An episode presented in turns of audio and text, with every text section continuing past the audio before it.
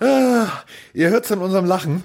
Ich komme nicht mal mehr dazu, das Intro abzuspielen. Es ist, äh, ah.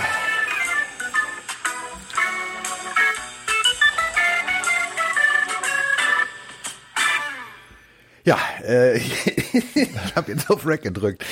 Ja, ähm, es ist soweit. Es ist äh, Altherren-Sprechstunde. Es ist äh, Altherren-Stammtisch. Oder wie wir in Hamburg sagen, schenke ein Viertel im Halben und los geht die wilde Fahrt. Ähm, bei mir ist natürlich Herr Heddergott, denn äh, wenn zwei alte Männer reden, dann gibt's für mich nur den Heddergott. Guten Tag. Guten Tag. Und so. heute wird das mal richtig alt.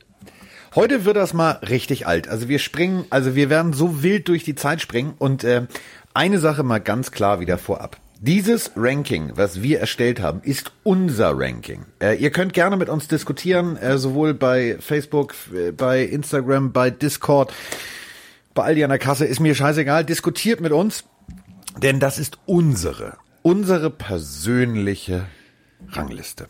Und äh, diese Rangliste beschäftigt sich mit den Menschen, die den Sport gelebt haben in einer Zeit, wo Herde noch erlaubt war, wo Herde noch erwünscht war. Und wir reden heute über die besten Linebacker ever, ever, ever, ever.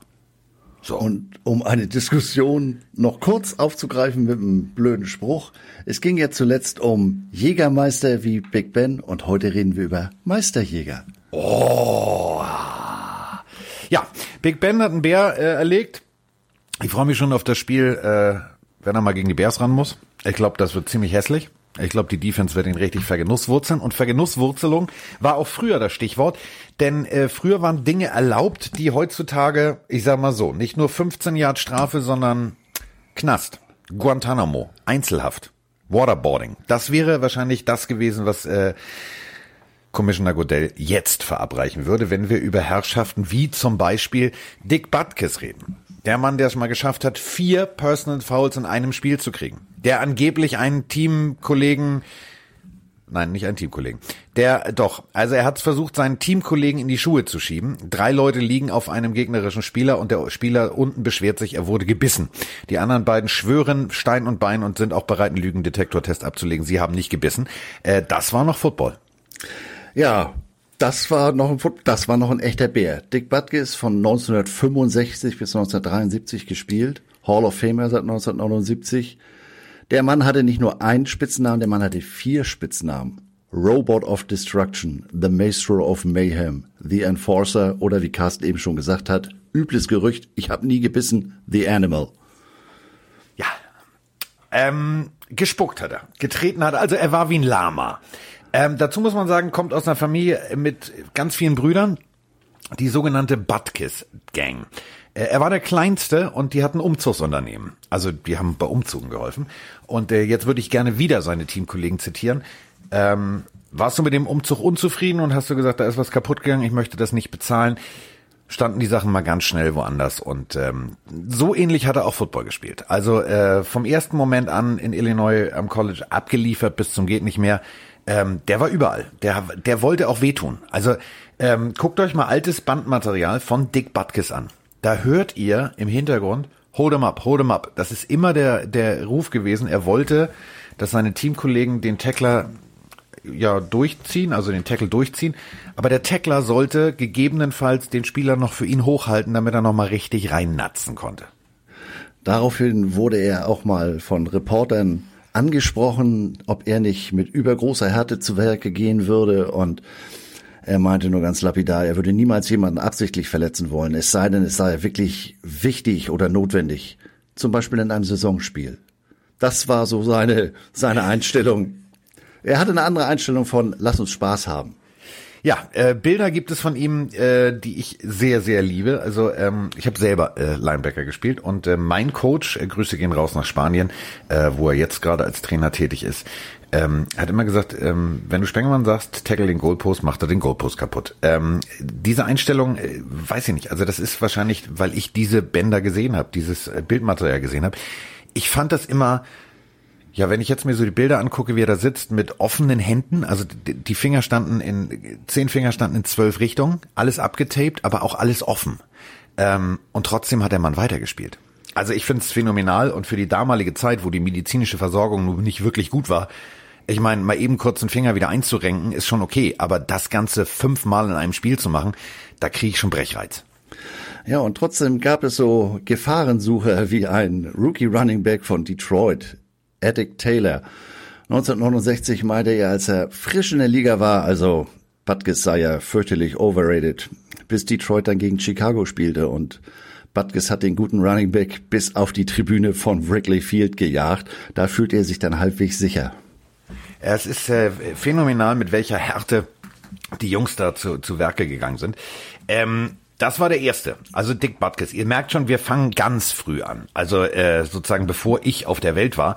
Ähm, denn ja, eigentlich können wir die Folge die letzten bösen Männer nennen. Denn äh, das, was damals erlaubt war, was regelkonform war, wo der Schiedsrichter nicht mal gezuckt hätte Richtung gelbes Taschentuch, ähm, das sind Bilder, die ich glaube, also es gibt wahrscheinlich Quarterbacks, die wissen nicht mal mehr, äh, wie die Saison abgelaufen ist, wenn die vergenusswurzelt wurden. Und da waren natürlich Jungs dabei, wo man sagen muss, Sam Huff zum Beispiel. Ähm, New York Giants, selbe Zeit, 56 bis, bis 63, hat seine Karriere 69 beendet. Alter, der kam da an wie so eine, wie so eine Heat-Seeking Missile und ist da einfach reingeknallt mit dem Kopf voran. Das war, war unglaublich und es gab tatsächlich, ähm, nur um das nochmal deutlich zu machen, ähm, heutzutage ist immer alles, ja, das dürfte nicht, das dürfte nicht. Damals gab es tatsächlich ein eigenes Format. The Violent World of Sam Huff. Das zum Thema, äh, die NFL hat sich ein bisschen verändert. Er war einer der ersten äh, NFL-Spieler, der auf dem Cover des Time Magazins war. Also diese Art der Härte wurde damals eben auch noch ganz anders wertgeschätzt. Das war Teil des Spiels. Ähm, da wurde das Equipment dann auch schon mal ein bisschen gepimpt. Ähm, ihr kennt vielleicht Bilder, wo die da heute undenkbar mit Unterarmschützern und so weiter. Das ist nicht nur Schaumstoff. Das kann auch schon mal Gips gewesen sein. Hat nur für einen Hit gereicht, aber vielleicht hat der Junge sich das dann überlegt, ob er nochmal durch das Gap kommt. Und das war, äh, wenn er eine ungefähre Vorstellung von haben möchte, muss einfach mal auf YouTube nach NFL Rocks suchen. Ja.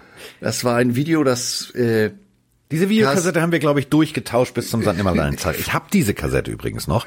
Ich habe sie letztens angeguckt. Ähm, das ist ziemlich ausgeleiert. Also ich glaube, wir haben sie 300.000 Mal geguckt. Ja, also ich habe sie auch immer noch. Es war eine US-Kassette. Ähm, bevor es sie dann in irgendeiner Form, damals gab es mal eine kurze Zeit lang, als diese American Bowls in, in Berlin stattfanden, Ende der 80er, Anfang der 90er, gab es dann auch mal so ein paar äh, äh VHS-Kassetten auf Deutsch. Ansonsten war das immer super schwer, an sowas ranzukommen. Es ist in Teilen auf, auf YouTube zu finden und alleine der erste Teil beschäftigt sich nur mit Quarterback-Hits.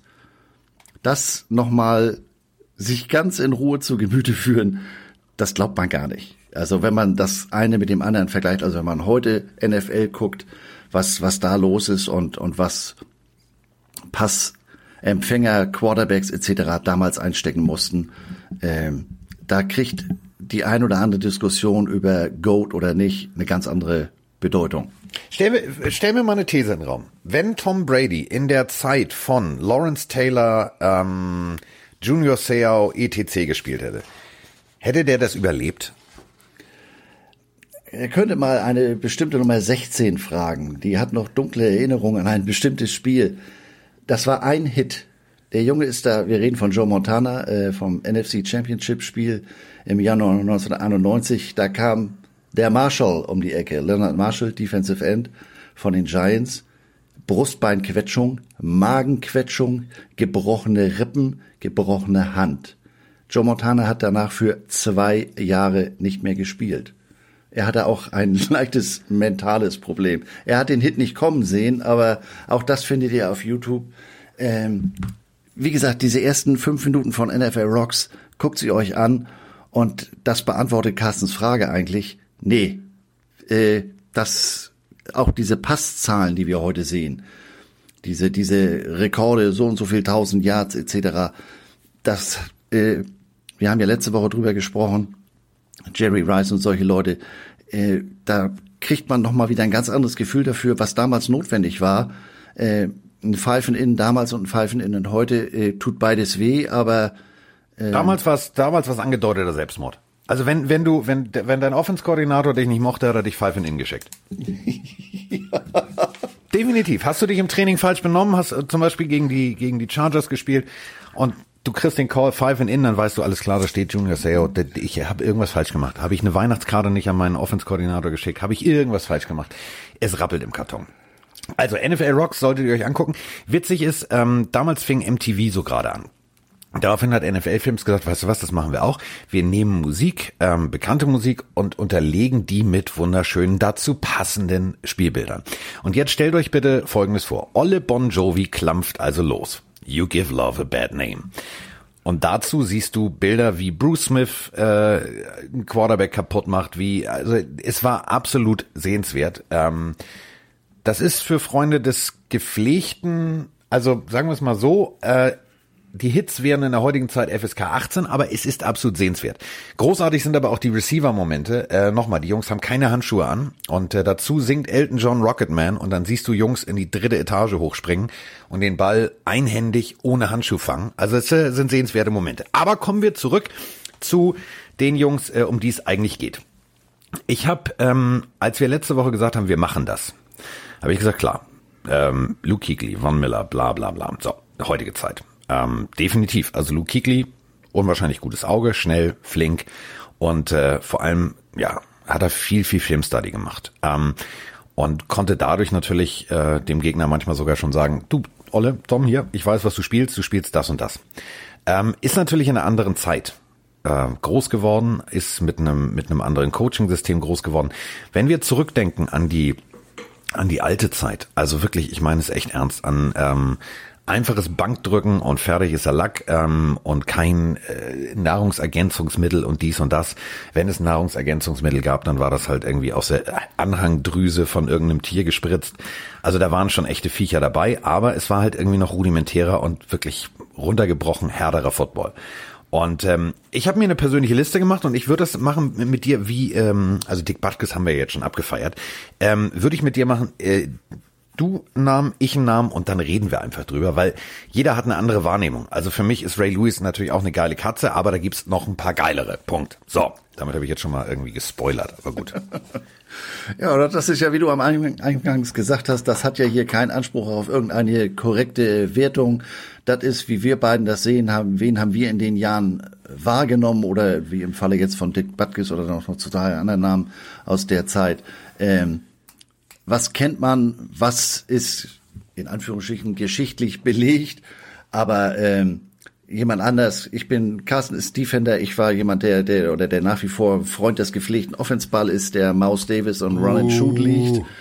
Ähm, das seht ihr vielleicht ganz anders, aber das ist ja auch, äh, wir haben ja momentan alle mehr oder weniger ein bisschen Zeit auf der Uhr, dass man das äh, einfach mal Grundlage zur Diskussion so. oder einfach mal googeln, wer ist denn das? Wovon reden die alten Männer denn da? Ja, dann schmeiß mal jetzt einen Namen rein in die Runde. Hau mal raus jetzt. Ja, als alter Igel fällt mir natürlich Chuck Bednarik ein. Natürlich, natürlich sicher, Digga. Ganz knapp vor unserer Zeit, hat von 1949 bis 1962 gespielt. Ja. Ähm, auch Hall of Famer 1967. Kam von den Pennsylvania Quakers, ist also gleich vor Ort geblieben. Da war ich auch mal, die schmeißen aus irgendeinem Grund äh, im dritten Quarter Toastbrot aufs Feld. Aber das ist eine Geschichte für einen anderen Tag. Vielleicht ähm, haben die Tauben. Ja. Bednarik war der letzte Ironman. Der hat Vollzeit Offense und Defense gespielt. Center und Linebacker. Heutzutage undenkbar. Ähm, also, das, den Mann kennt ihr alle, glaube ich, denn es gibt ein berühmtes Schwarz-Weiß-Bild da liegt jemand am Boden und da drüber steht einer wie Muhammad Ali zu besten Zeiten und mit der Faust so, yes! Das ist das berühmte Bild von 1960, als die Eagles gegen die Giants spielten und er, Frank Gifford, den Namen habt ihr vielleicht auch schon mal gehört, äh, nicht nur K.O. geschlagen hat, sondern der Junge hat die nächsten 18 Monate keinen Helm mehr aufgesetzt. In seinen 14 Jahren oder in 14 Jahren Spielkarriere hat der ganze drei Spiele verpasst. Also der Typ war in jeglicher Hinsicht ein Ironman. Äh, sogar Weltkriegsveteran und ähm, also man muss ganz ehrlich sagen, für die damalige Zeit ähm, so oft durchzuspielen, durch Verletzungen durchzuspielen, das zeigt halt tatsächlich, was für ein unglaublich harter Hund du bist. Also das war die Kategorie äh, ganz früher. Also das ist schon so 49 bis 62. muss man mal sagen. 67 schon in die Hall of Fame aufgenommen, also da wussten die relativ zügig, okay, Kollege, den muss man jetzt mal raushauen. Ähm, der muss da definitiv seine Statue haben, hat also sein goldenes Sakko relativ schnell gekriegt.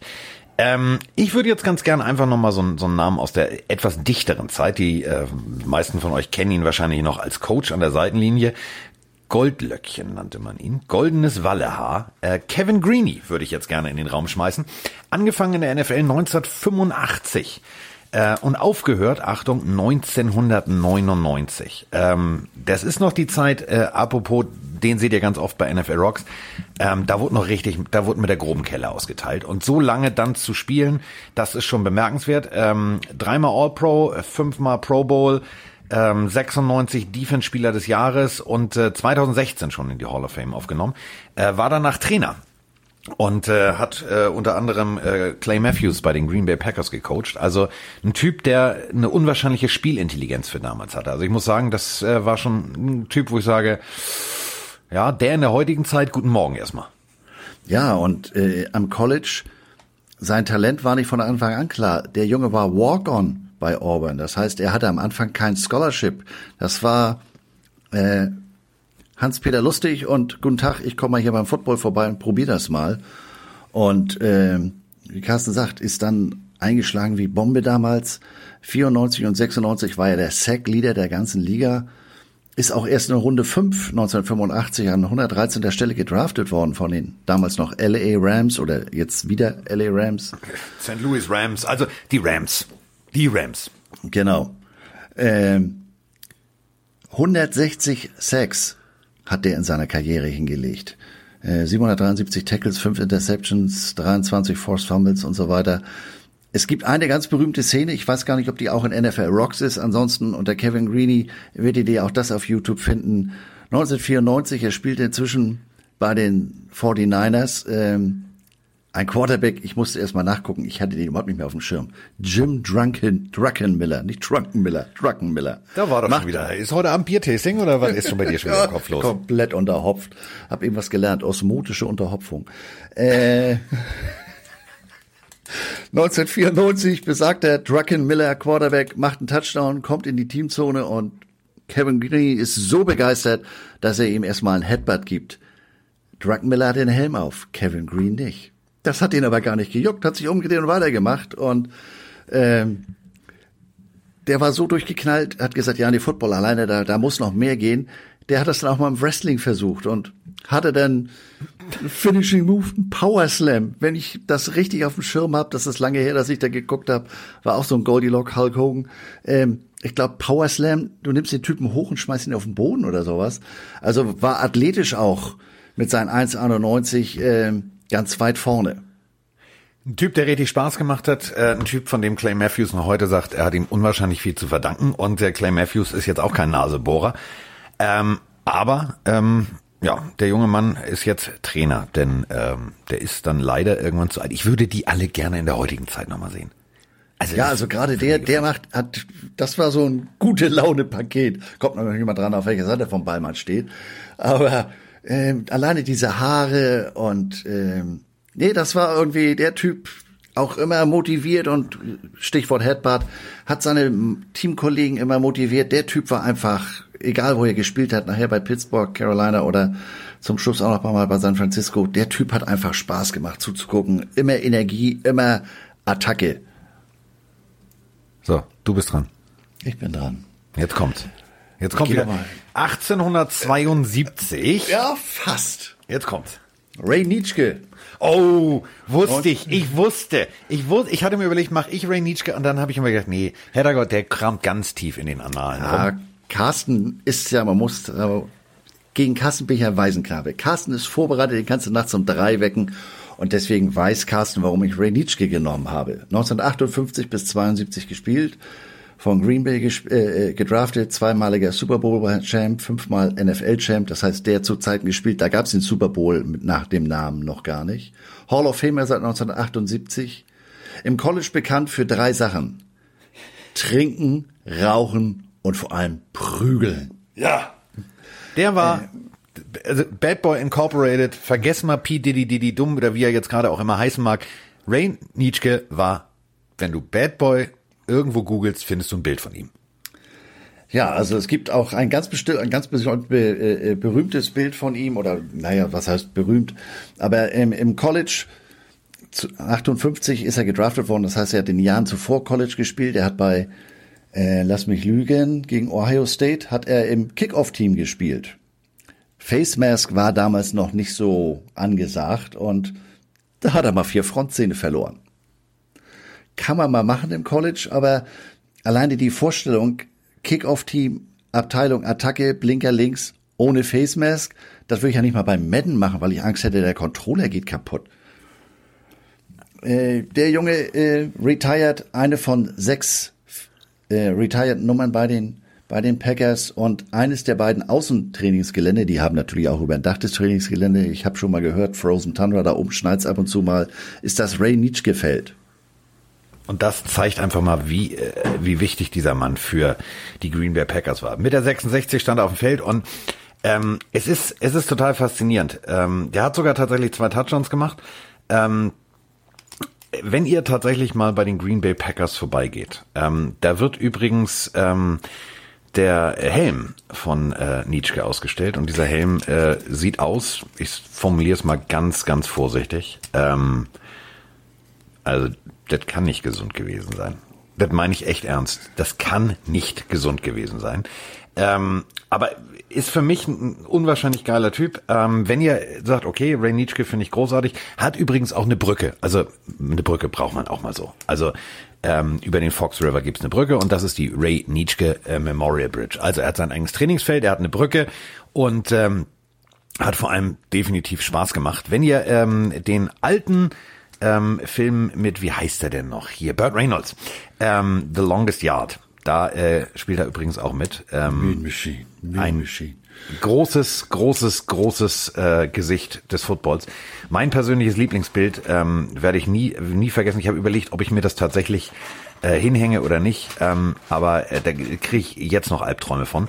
Ähm, also er sitzt in der, in der Teamzone, hat ähm, seinen, seinen Green Bay Packers Helm auf ähm, und hat ein, ein Gitter mit drei Querstreifen, also die klassische Linebacker-Variante von früher und guckt seinen Teamkollegen leicht irritiert an, keine Zähne im Mund, guckt aber sowas von tödlich, dass ich gedacht habe, nee, wenn ich mir das auf dem Flur hänge, der Postbote, der geht doch, wenn er klingelt. Ja, er fragt unglückliche Kindheit, Spengemann oder? Man sagt, ja, das ist mein Opa. ja, nee, äh, kontaktlose Übergabe, ich leg die Dinger vor die Tür. Liegt in der Familie. Äh, kommen wir zu einem, der vielleicht ein bisschen dichter dran ist an der heutigen Zeit, den ihr vielleicht auch noch kennt, wenn ihr, ähm, ich sag mal so, bis zwei, von 2000 bis 2012 Football geguckt habt. Die Rede ist von einem Mann, der das paradoxerweise dasselbe Tattoo hat wie äh, Michel Hunzinger. Problem ist, ähm, ich sag mal so, bei Michel Hunzinger brauchte der Tätowierer wahrscheinlich gefühlt 0,2 Milliliter Tinte. Bei äh, diesem jungen Mann, ich sag mal so, da ging wahrscheinlich schon mal so eine, so eine Cola-Dose Tinte drauf. Die Rede ist von ähm, dem NFL Defensive Rookie des Jahres 2000. 2005 NFL Defensive Player des Jahres. 2008 in die Hall of Fame aufgenommen, fünfmaliger Pro Bowler äh, also All-Pro und äh, achtmal im Pro Bowl. Die Rede ist von der 54 der Chicago Bears, Brian Urlacher. Ja, das ist, äh, wenn man auf diese ganzen äh, äh, Listen guckt, wie sie die alle denn veröffentlichen, da ist er auch immer weit vorne mit dabei. Äh, aufgrund seiner unglaublichen Spielintelligenz kam ja gefühlt aus dem Nichts äh, New Mexico, Lobos. Äh, hat da am Anfang gar nicht so groß eingeschlagen, hatte dann aber einen Coach, der sein Talent erkannt hat, äh, der ihn, wie gesagt, das Team hieß Lobos, der eine neue Position damals für ihn kreiert hat, den Lobo Bag, eine, eine, heute würde man wahrscheinlich sagen Rover oder sowas. Carsten, korrigier mich. Ja, ungef ungefähr. Also das äh, war eine schlaue Idee, ihn dahin zu stellen, ähm, wo er am besten funktionieren kann. So ein, so ein Cross zwischen Linebacker und Free Safety und dementsprechend mal eben das ganze Defense-Konzept äh, äh, umgestellt. Das hat äh, am besten in einer, einer 3-3-5-Defense funktioniert und nebenbei hat er dann auch noch Returner und Wide Receiver im College gespielt. Sechs Touchdown-Receptions, fünf Kick-Return-Touchdowns ähm, und im College dann auch noch 442 Tackles. Also der Junge war nicht so ganz schlecht. Ähm, dabei aber immer sehr bescheiden und hat auch dafür teilweise so ein bisschen Gegenwind bekommen, äh, ach, overrated und dit und dat und das hat der immer relativ gelassen genommen und sagt, er, Jungs, ich sag doch mal, wie Uwe auf dem Platz zählt und für den Rest äh, hat er ja dann auch abgeliefert in seiner Karriere, 2000 bis 2012, 1354 Tackles, 41,5 Sacks, 22 Interceptions und wie du schon sagtest, zwei Touchdowns. Und das ist, äh, wenn du dir altes Bildmaterial anguckst, und ihr habt ja momentan die Zeit, guckt euch mal einfach das Highlight-Tape von Brian Urlacher an. Ähm, 1,93 groß, steht da in der Mitte und regelt, und das meine ich echt ernst, komplett den Verkehr. Der regelt komplett den Verkehr. So das, was wir von Luke Kuechly kennen, war, war, war eigentlich auch seine Fähigkeit. Der hat gesehen, was passiert, bevor es passiert ist. Ähm, dadurch haben die Bears ähm, tatsächlich das gemacht, was sie damals schon gemacht haben. Mit jemand anders, über den wir wahrscheinlich auch gleich sprechen werden. Ähm, das war eine absolut dominante Veranstaltung, wenn er auf dem Platz war. Ähm, aber trotzdem auch ein ganz sympathisches Kerlchen. Ähm, gibt's diverse, also ich sag mal so ganz viele Zitate. Es gibt äh, eine äh, eine amerikanische Fernsehserie ähm, The Shield.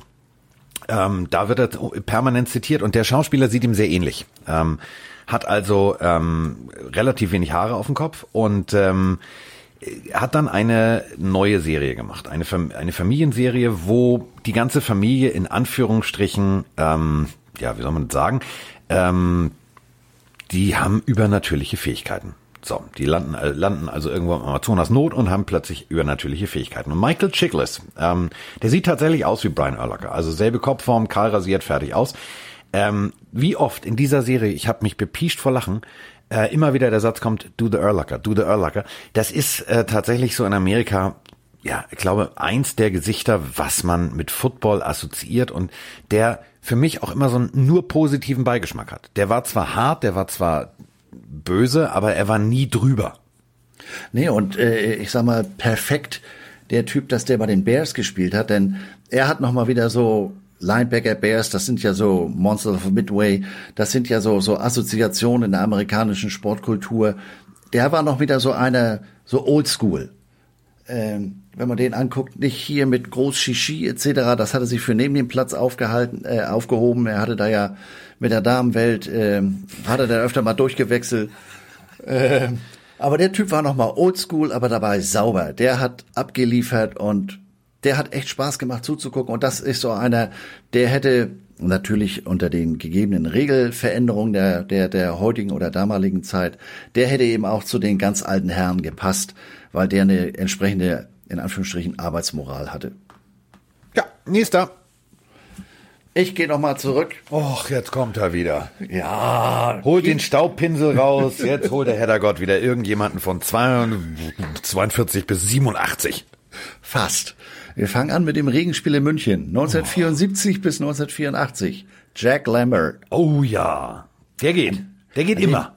Dem komme ich natürlich nicht vorbei. Auch er Hall of Famer hat bei Kent State gespielt. Und jetzt kommt's, warum ich an dem Mann persönlich nicht vorbeikomme. Er hatte zwei Teamkollegen, Nick Saban, vielleicht schon mal gehört, und Gary Pinkel. Ja.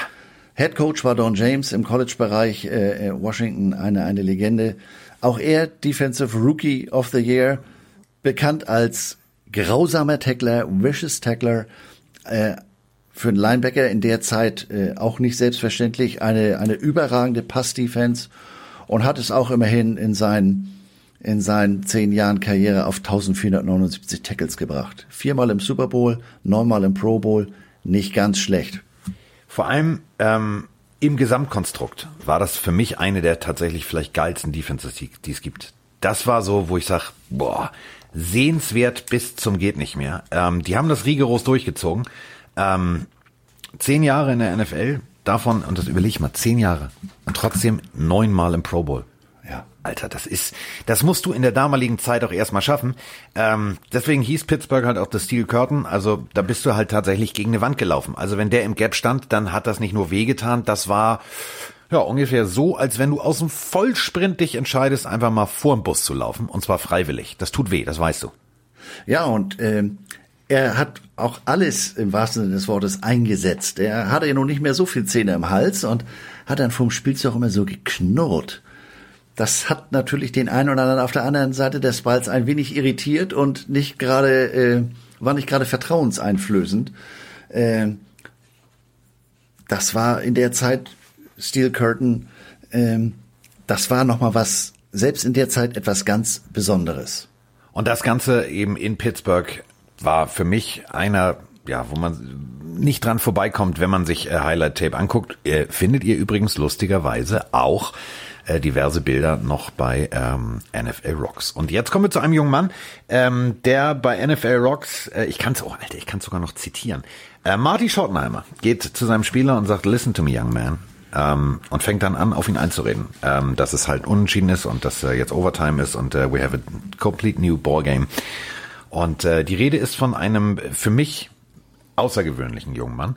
Dem würde ich mich auch gerne ein bisschen mehr widmen, weil das nicht nur einer meiner persönlichen Lieblingsspieler war, sondern der hat halt auch abseits des Feldes so viel ähm, der Community und äh, der NFL gegeben, dass ähm, Derek Thomas, den meine ich natürlich, ähm, für mich ganz klar auf der, der, der gehört für mich auf so eine Säule. Also es gibt ja Defensive Ends oder äh, was auch immer, die kommen in die Liga. Outside Linebacker denken, sie sind die geilsten Katzen, spielen vier, fünf, sechs Jahre, sieben Jahre, haben vielleicht gerade mal zehn Sacks zusammen. So, also das ist dann schon gut. So, wir gehen mal zurück ähm, in das Jahr 92. Ähm, der junge Mann hat seinen Vater verloren im Vietnamkrieg, der war äh, Bomberpilot und ist abgeschossen worden. Und äh, er hat immer schon einen besonderen Draht gehabt äh, zur Air Force, ähm, durfte auch mitfliegen ähm, und so weiter und so fort. Und ähm, dieser junge Mann kam also in die NFL, hat schon mal den Combine ausgelassen. Das muss man mal ganz deutlich vorab sagen. Also war bei Alabama und war da eine ziemlich geile Katze. Also mal eben kurz im Senior-Jahr 25 Sex, das war schon mal, also 25 plus, das war schon mal richtig gut.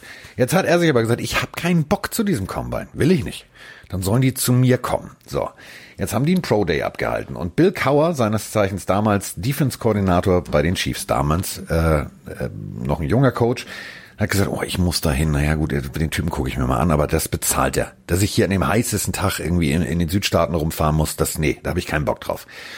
Und ähm, also die DBs und alle möglichen, die da beim Pro Day anwesend waren, die waren schon fertig, die konnten nicht mehr, die hatten schon die Hände auf den Knien.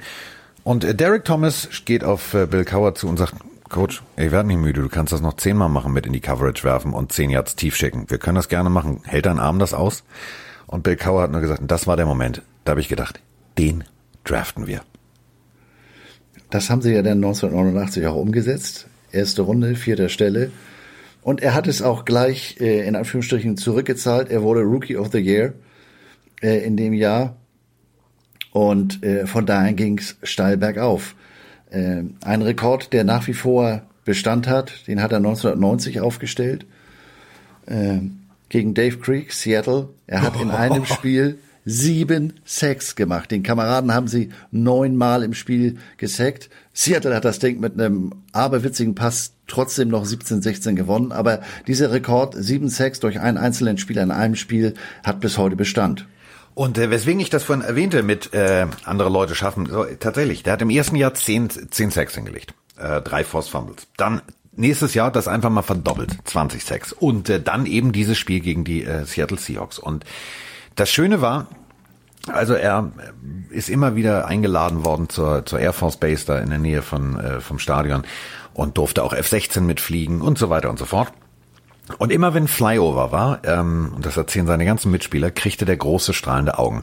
Und ähm, er, sein Vater offiziell immer noch MIA, also Missing in Action, ähm, hat damals gesagt, ja, ähm, Dankeschön und äh, ich kriege eine Flagge, ja, Dankeschön, ich möchte euch das aber zurückzahlen, dass ihr halt immer noch äh, Dienst macht und so weiter und so fort und hat äh, immer wenn Flyover war, besonders gut gespielt. Das war Zitat Bill Cower.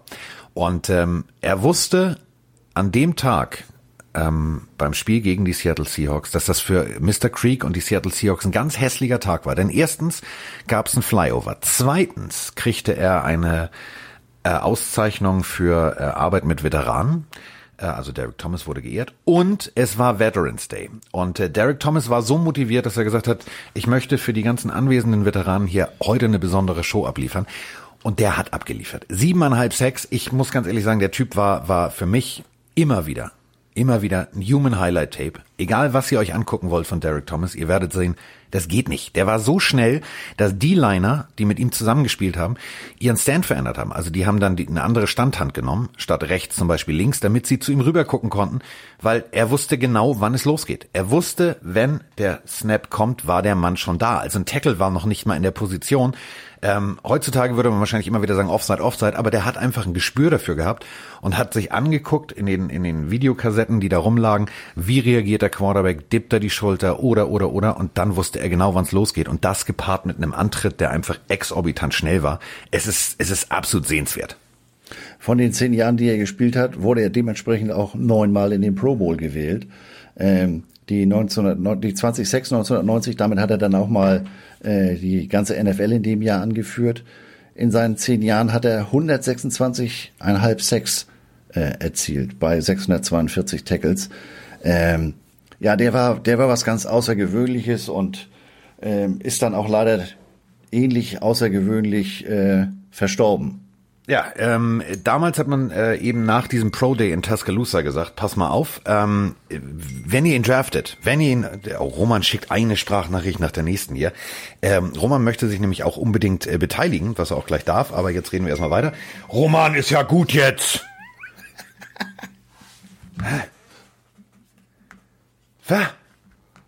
ja, ähm, so. Weiter geht's. Ähm, also Roman hat uns hier jetzt also lustigerweise Namen geschickt, die ähm, äh, ungefähr ähnlich sind äh, wie deine, aber wir waren jetzt gerade stehen geblieben bei ähm, Kollege Derek Thomas. Ähm, Derek Thomas, für mich absolutes Phänomen. Ähm, man kann, und das meine ich ernst, man kann abliefern, ähm, man kann so wie zum Beispiel beim Pro Day einfach sagen, okay, pass auf, ich mache das hier mal und ziehe das mal rigoros durch. Es gibt allerdings auch Momente, ähm, und das finde ich das Großartige. Frag mal Steve Young. Also Steve Young steht relativ dicht vor der eigenen Endzone. So. Und ähm, jetzt stellt sich Derek Thomas hin in sein Sichtfeld nach dem Huddle und signalisiert Safety. Ich werde nie vergessen, wie dieser Blick von Steve Young von rechts nach links über seine O-Line, habe ich irgendwas verpasst? Der Spielzug geht los, Derek Thomas kommt um Pudding, natzt ihn komplett so weit nach hinten in die Endzone, liegt drauf, kommt hoch und sagt, I told you so. Also, das ist so eine klassische Babe Ruth Nummer. Da zeigst du vorher mal einen Home Run an und dann haust du das Ding auch raus. Also ich find's, find's großartig. Ja, das, äh, wie du sagst, die Leute haben ihren, ihren Stance verändert. So, wo ist er, wo ist er? Rundum Kennleuchter auf dem Kopf, äh, ging natürlich nicht und mit Ansage zählt doppelt, ne?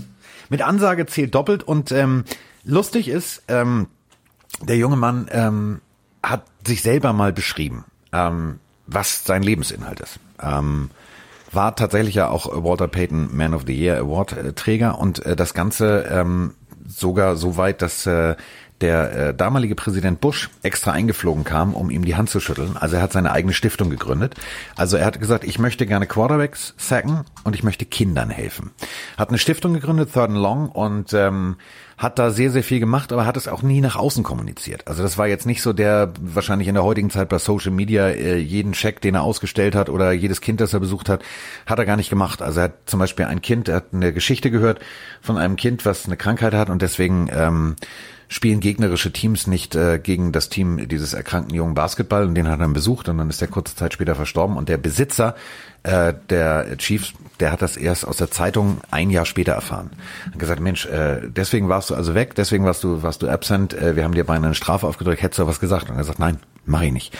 Und ähm, trotzdem war das wie ein Kind. Also ich finde, wenn du dir Bildmaterial anguckst, auch wie er in der Teamzone ist und wie er auch vor allem abseits des Feldes war, der hat für mich so ein Peter Pan-Syndrom gehabt. Also mein, mein absolutes Lieblingsbild ist äh, sein Nummernschild. I-S-A-K QBS. ISAC Quarterbacks. Schön. Kann man mal machen, oder nicht? Kann man mal machen, ja. Ähm, um nochmal auf seine, oder nochmal die Bedeutung auch für die Chiefs zu unterstreichen. Äh, der Junge ist bei einem Autounfall äh, verstorben, weil er leider nicht angeschnallt war. Lungenembolie aufgrund eines gewanderten Blutgerinnsels. Die haben den Sarg in einem Zelt im Arrowhead Stadium aufgestellt. Und wie Carsten schon gesagt hat, aufgrund seiner Vorliebe für Militär etc. gab es natürlich an diesem Tag einen, einen entsprechenden Flyover. Das muss man sich mal vorstellen. Ähm, die haben da dreimal rund ums Stadion gestanden, um ihm nochmal die letzte Ehre zu erweisen. Also der war im positiven Sinne larger than life. Und ähm, jetzt weiß ich auch wieder, was ich sagen wollte, bevor Roman mich hier mit Bing, Bing, Bing, Bing rausgebracht hat. Vor allem, ich habe das Telefon extra auf lautlos und jetzt schickt Roman das tatsächlich auf das Pille für den Mann Handy. Das habe ich natürlich nicht lautlos. So, aber ähm, äh, genau das war eben der Punkt. Also er ist bei einem Autounfall gestorben und ähm, beim Pro Day ähm, kamen die Alabama Coaches äh, zu Kauer und sagten, ja, wenn ihr ihn draftet, ist alles gut, äh, werdet ihr den besten Spieler kriegen, ihr werdet glücklich sein. Ihr müsst nur ganz viele Wecker kaufen, weil dieser junge Mann ist immer zu spät. Immer zu spät. Und genau das hat auch leider dazu geführt, dass er zu spät war, deswegen zu schnell war und deswegen hat er eben diesen Autounfall. Ähm, ist für mich einer der ganz, ganz Großen, einer der ganz, ganz Großen auf dem Feld, aber auch einer der ganz, ganz Großen abseits des Feldes. Und ähm, ja, da ist äh, einer viel zu früh gegangen. Also mein persönlicher Lieblingsspieler, ähm, muss ich ganz ehrlich sagen, 126,56 in 157 NFL Starts kann man mal machen. So nebenher. Ja. So, du bist dran. Gleicher Vorname, anderer Nachname, jemand, der mir im College schon sehr aufgefallen ist, Derek Brooks. Oh ja. 1995 bis 2008. Ich habe mir den gerade wieder angeguckt. Äh, ein College-Spiel von 1993 ähnlich wie diese NFL Rocks Geschichten, wenn man sich das heute anguckt. Das ist doch ein Late Hit. Warum schreddert der da noch rein? Ähm, und da war der Junge eben äh, äh, erst in seinem zweiten Jahr, 1993, wie gesagt, 95 wurde er gedraftet, hat damals bei Florida State gespielt, äh, die seine Rückennummer 10 auch äh, retired haben. Er, der Junge war auch eine unglaubliche Macht, wurde von Tampa Bay gedraftet, ist inzwischen auch Hall of Famer seit 2014, 1715 Tackles, 13,5 Sacks, 25 Interceptions, 7 Touchdowns bei 24 geforsten Fumbles. Als Freshman hat er im College noch Safety gespielt, dann haben sie gesagt, nee, den holen wir mal weiter nach vorne, da schlägt er mehr ein. Äh, wurde dann Runde 1 1995 von Tampa Bay gedraftet. Tampa Bay hat beide Second Round Picks getradet, damit sie den Mann picken konnten und ähm, er hat es ihnen äh, vielfach zurückgezahlt. Unter anderem mit einem Super Bowl-Sieg. Ja, mit Kollege Gruden, das war diese bestialische Defense, die alles kaputt gemacht hat. Also ähm, Gruden gegen sein Ex-Team. Ähm, solltet ihr euch angucken. Also das ist der, äh, der Super Bowl, der damals ähm, in San Diego stattfand. Ähm, absolutes Highlight, äh, wirklich Defense Football Deluxe. Also das hat mir persönlich richtig Spaß gemacht. MVP wurde tatsächlich damals beim Super Bowl, und das bringt's, bringt's auf den Punkt, äh, auch Dexter Jackson. Ähm, seines Zeichens, Achtung, Safety. Also, das war tatsächlich äh, das Beste. Super Bowl 37, da gab's auch noch geile Logos. Also, weiß ja. ich noch, das war dieses mit diesem, ja. weißt du, mit diesem Leuchtturm und unten ja. und so.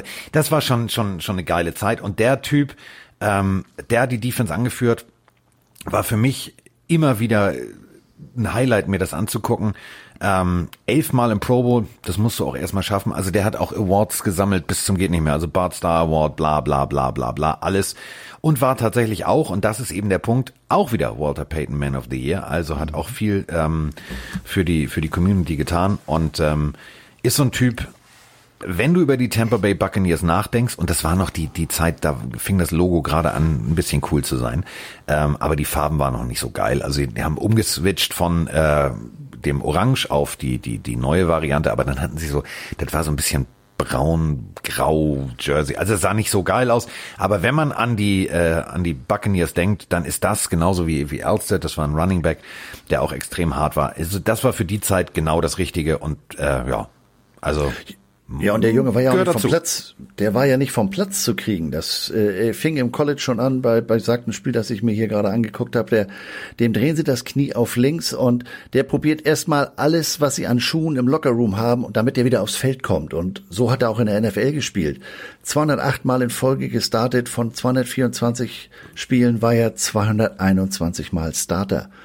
Ähm, also auch immer in Folge. Und auf der Position knallt's ja nun schon mal äh, Gap Control, da so eine Serie hinzulegen, der wollte das und äh, das ist auch einer meiner, neben Derek Thomas natürlich einer meiner persönlichen Lieblingsspieler gewesen.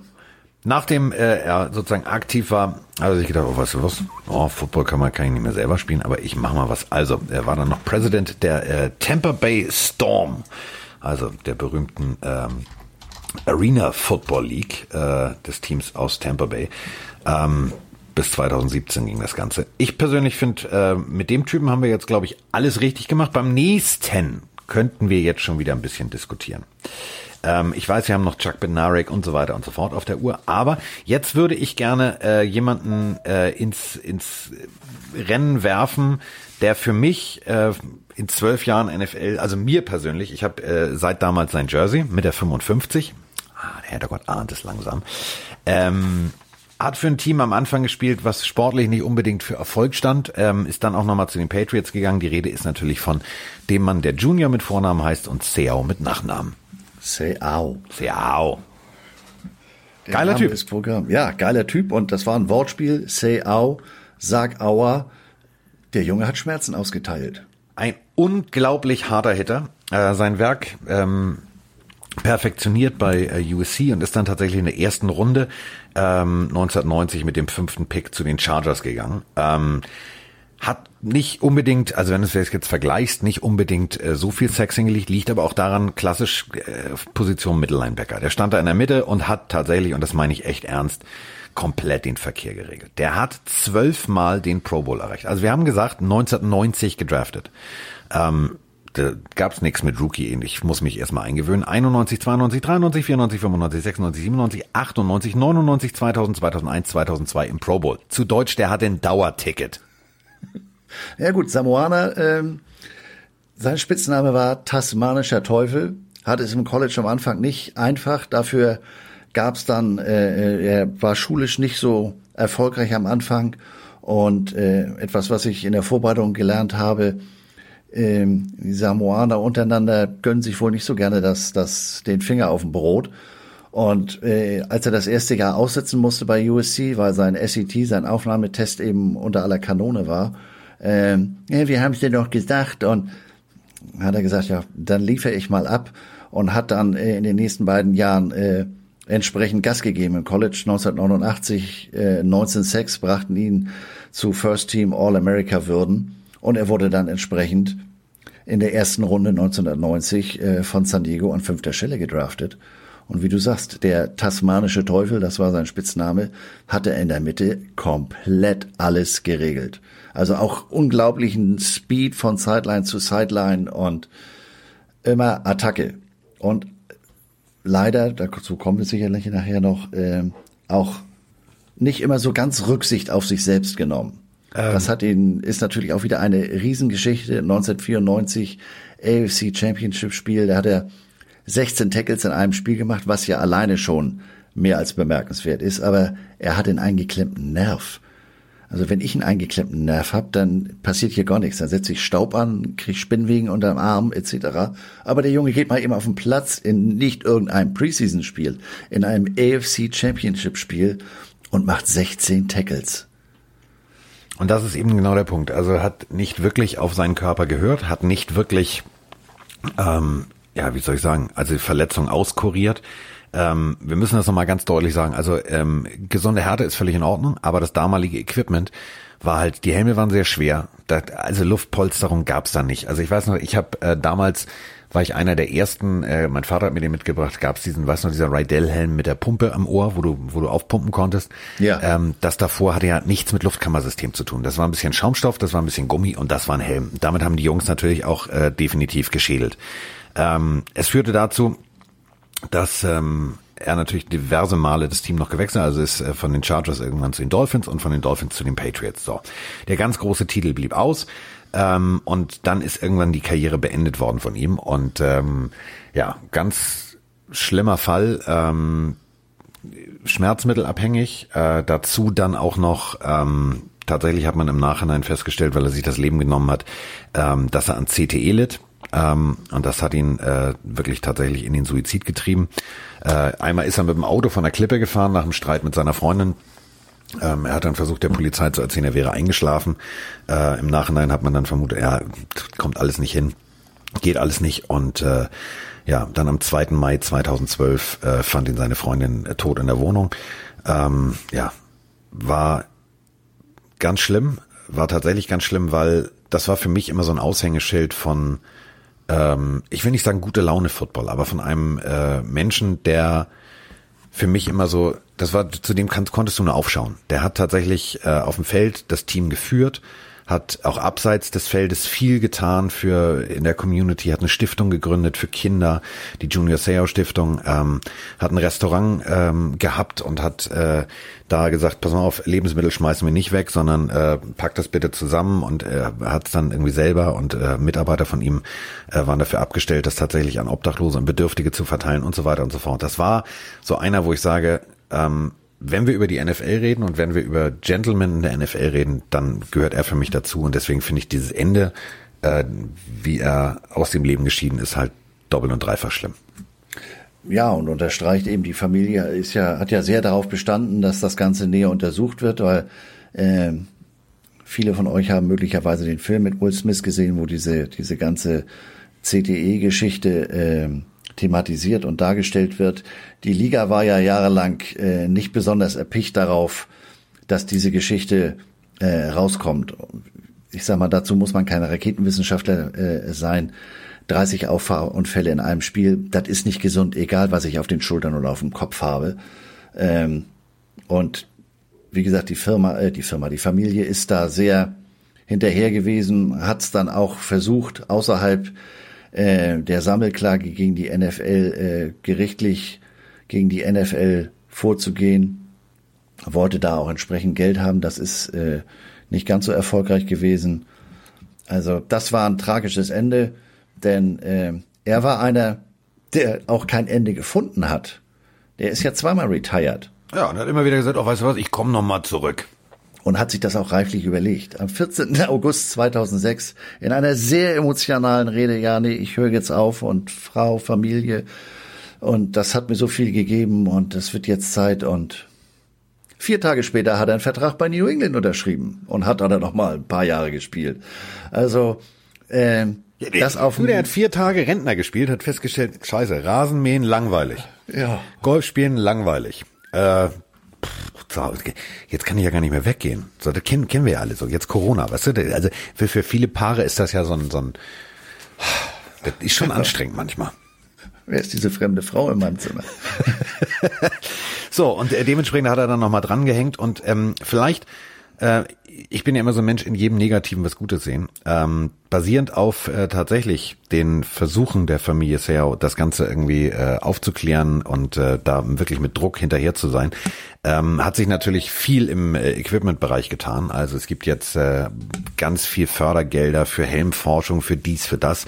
Ähm, und ähm, sagen wir es mal auch ganz ehrlich, also ähm, das, was in den letzten zwei Jahren und drei Jahren, da bist du äh, eher der Experte, ähm, sich getan hat, was Equipment angeht, also speziell auch im Helmbereich, ähm, das ist halt genau dadurch bedingt, dass natürlich da Klagen anstanden und dass die Leute natürlich 20.000 Menschen waren bei seiner bei seiner Beerdigung, ähm, dass die natürlich auch mit Druck gesagt haben, pass auf Football ja, aber ähm, wir können zum Mond und zum Mars fliegen, da müssen wir doch irgendwie vernünftiges Equipment bauen können, was den Leuten hilft. Ja, denn das äh, äh, ist natürlich etwas, das man, du hast es eben schon gesagt, bei all den Geschichten, äh, bei den alten Herren, über die wir hier reden, bei NFL Rocks nicht vergessen darf. Die Jungs haben natürlich da auch ihren, ihren eigenen Körper zu Opfer getragen, zum, zum, den Göttern des Footballs geopfert, so rum, um mal wieder ein Klischee zu bedienen. Ähm, das war ja alles andere als gesund, so wie die da gespielt haben. Wenn du da so reinschredderst, äh, das ist wie eine Rakete, die irgendwo einschlägt, die kannst du danach kein zweites Mal verwenden. Und das war mit Helm ja genauso. Ähm, die Leute, die unter euch die Motorrad fahren, die wissen, wenn du damit einen Unfall gehabt hast, dann ist das Ding was fürs Regal. Und beim Football, ja, nee, äh, neue Luftkammer oder geht noch was. Ähm, da hat sich natürlich im Laufe der Jahre auch aufgrund dessen äh, sehr, sehr viel getan. Und äh, nichts, nicht umsonst ist da hinten dieser Aufkleber eben ganz wichtig. Ähm, dieser Helm äh, ist ein Schutz, aber kann dich eben nicht vor allem schützen. Denn das war damals natürlich oder viele, viele, viele Jahre lang auch durch entsprechende, in Anführungsstrichen, Propaganda durch die Liga äh, ein Irrglaube, ja, ich bin ja geschützt, ich habe ja Equipment an. Ja, aber Ja. Also eine Stoßstange ist ja vorne am Auto auch dran, aber wenn du mit 40 gegen Baum fährst, gewinnt der Baum trotzdem. Muss man halt deutlich so sagen. So, nächster Name. ich glaube ich, ne? Wer ist dran? Ja, ich habe mir erstmal gepflegt einen Paulaner Ja, jetzt wird die Liste ja bei mir so, hier jetzt schon. leg los. Jetzt kommen wir langsam zu den großen Namen, ne? Nein, nein, also es Jetzt gibt ja komm- jetzt einen, kommst du bitte nicht äh, wir haben uns ja nicht im Detail abgestimmt, aber ich weiß einen, den nehme ich jetzt nicht. Warte. nee, Jetzt kommt er gleich mit Bill George. nee, die Jungs. Ja, oder, Nicht? oder Pat, ja, DeMarcus Ware. Patrick, Joe Schmidt Patrick fehlt noch in deiner Liste. oder solche Leute. 53 bis Nee, 65. Ich, äh, Terrell Sachs könnte man natürlich auch noch mal. Das ist ja auch so einer, den kriegst du ja auch nicht kaputt. Der spielt immer noch.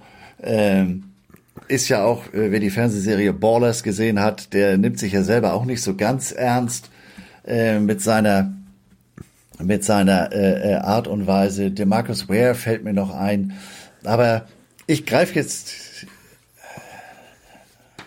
Ricky Williams jetzt dürfen mal wir auch nicht, äh, Ricky Jackson dürfen wir große auch nicht Regal. vergessen. Ganz oben. Ich mache mich lang. Jetzt. Warte, Und- Trommelwirbel, warte. Ray Lewis. Der wird vielen Oh. von euch äh, etwas sagen. Da muss man jetzt bei YouTube auch nicht so lange blättern, ähm, um von dem was zu finden. 1996. nee, Du meinst, da muss keiner die, die, das die geht schon Spur modern. 8 Gibt's auch Kassette schon Farbe mit Ton. Das geht schon, das In- geht schon in modern. Farbe und bunt. Äh, 1996 bis so. 2012 die gesamte Karriere bei Baltimore. Auch er seit 2018 Hall of Famer, zweifacher Super Bowl Champion und nur einer von zwei Super Bowl MVPs, die also Super Bowl MVPs als Verteidiger. Den anderen hat Carsten vorhin genannt. Ähm, 1,85 Meter groß, also jetzt nicht so der Riese, aber auch kompletter, um im Bild zu bleiben, Verkehrspolizist. Kam von Miami 1996, den Hurricanes, erste Runde gedraftet, 2061 Tackles. Und wenn man sich den mal anguckt, ähm, wenn wir jetzt hier an die alten Herren von vorhin denken, Dick Butkus, Jack Lambert und so weiter, das ist so einer, der hätte auch in die Zeit gepasst. Ein, wenn der schon aus dem Tunnel kam, da auf allen Vieren und oh, der Typ pure Energie. Also was für ein Motivationskünstler im positiven Sinne. Jetzt keiner, der dir erklärt, wenn du jetzt dreimal Wusa sagst, kannst du über glühende Kohlen laufen. Nee, der ist auf den glühenden Kohlen gestanden und hat gesagt, Digga, komm lang. Hier, kürzester Weg zum Ziel und dann wird eingeschlagen. Ähm, also, was für ein im positiven Sinne Vieh.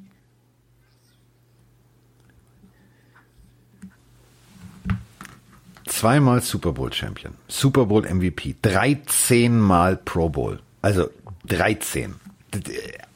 Äh, 1996 gedraftet. Und dann von 97 bis 2001 durchgehend im Pro Bowl. Dann hat er 2002 mal kurz Pause gemacht und dann 2003, 2004, 2006, 2008 bis 2011. Ist für mich, ähm, ja, zu Recht. Wir diskutieren jetzt nicht über die Geschichte mit dem weißen Anzug und ob es jetzt Mord war oder was auch immer. Ich möchte jetzt Aber einfach da muss ich nur noch mal über den Sport einhaken. reden. Wirklich, Die nur über Farbe den Sport. Ähm, weiß. Ist ja, wenn's mal nicht so läuft, ne? Weiße, weißer Bronco, weißer Anzug.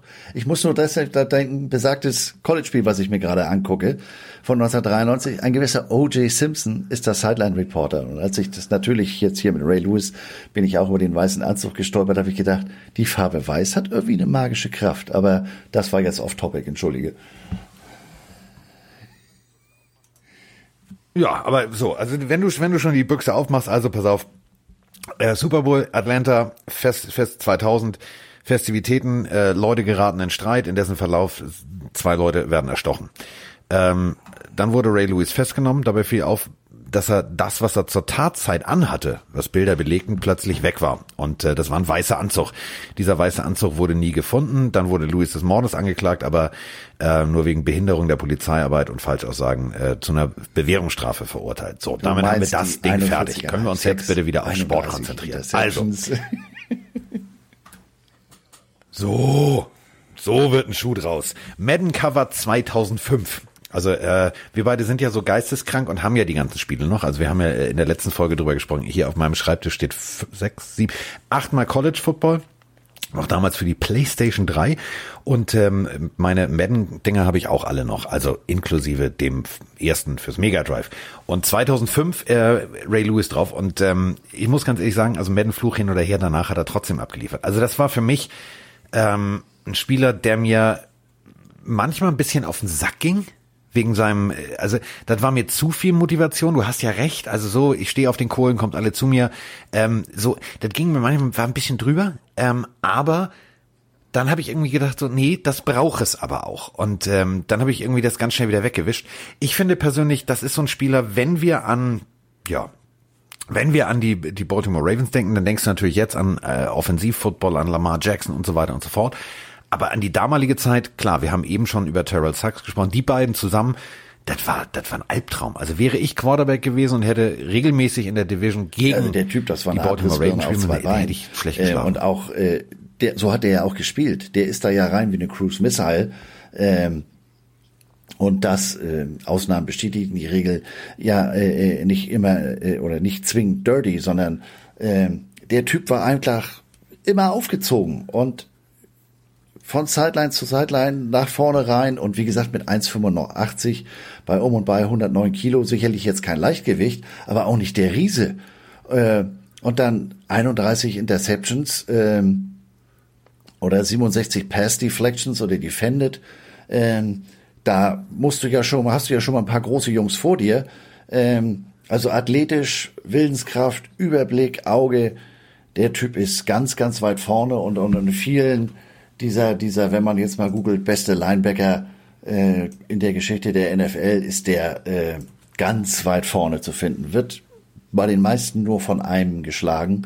Und ähm, das, der Typ ist einfach, wie gesagt, nur einer von zwei Defense-Playern, die jemals in einem Super Bowl MVP wurden.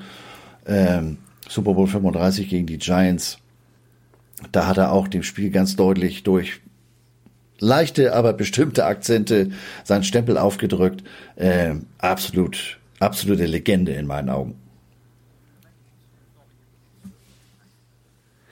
Und dann gibt's äh, noch jemanden, den dürfen wir auf keinen Fall vergessen. Also ähm, jetzt wird's lang. Also äh, wir sollten die Folge äh, unterteilen, glaube ich, in zwei oder drei Hälften. Wir sollten das machen wie so eine wie so eine äh, Telenovela, weil äh, jetzt wird's lang. Ähm, er war gar nicht so lang. Also er war nur 1,80 groß, der nächste, über den ich gerne reden möchte. Wog allerdings 104 Kilo und gefühlt von diesen 104 Kilo waren 30 Prozent Augen. Also äh, der Mann hat einen Blick gehabt, der hat mir als Zuschauer Angst gemacht. Die. Rede ist von Mike Singletary.